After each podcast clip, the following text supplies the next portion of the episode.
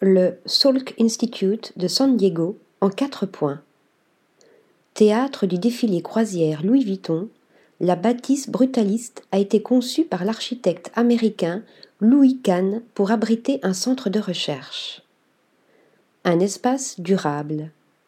John Salk, à l'initiative de ce centre qui a ouvert ses portes en 1960, a demandé à Cannes de créer des espaces de laboratoire spacieux et dégagés qui pourraient être adaptés aux besoins en constante évolution de la recherche scientifique. Les matériaux de construction devaient être durables, simples, solides et nécessiter le moins d'entretien possible.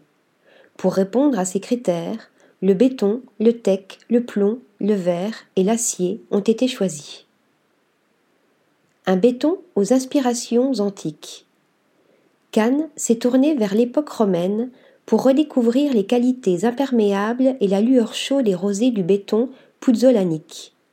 Une fois le béton pris, il ne nécessite aucun autre traitement. L'architecte a également choisi de donner un aspect inachevé au TEC entourant les tours d'études et les fenêtres des bureaux ouest et a réclamé que rien ne soit appliqué sur le bois. Une structure miroir. La bâtisse se compose de deux structures en miroir, hautes toutes les deux de six étages, qui flanquent une grande cour en travertin.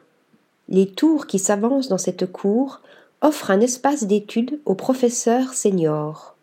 À l'extrémité ouest se trouvent six étages de bureaux donnant sur l'océan Pacifique. Une lumière naturelle. La demande de Salk était la suivante. L'Institut devait constituer un environnement accueillant et inspirant pour la recherche scientifique.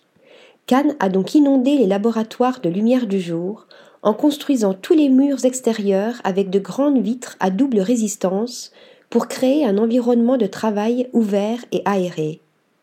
Même les espaces souterrains sont éclairés par des puits de lumière. Article rédigé par Lisa Agostini.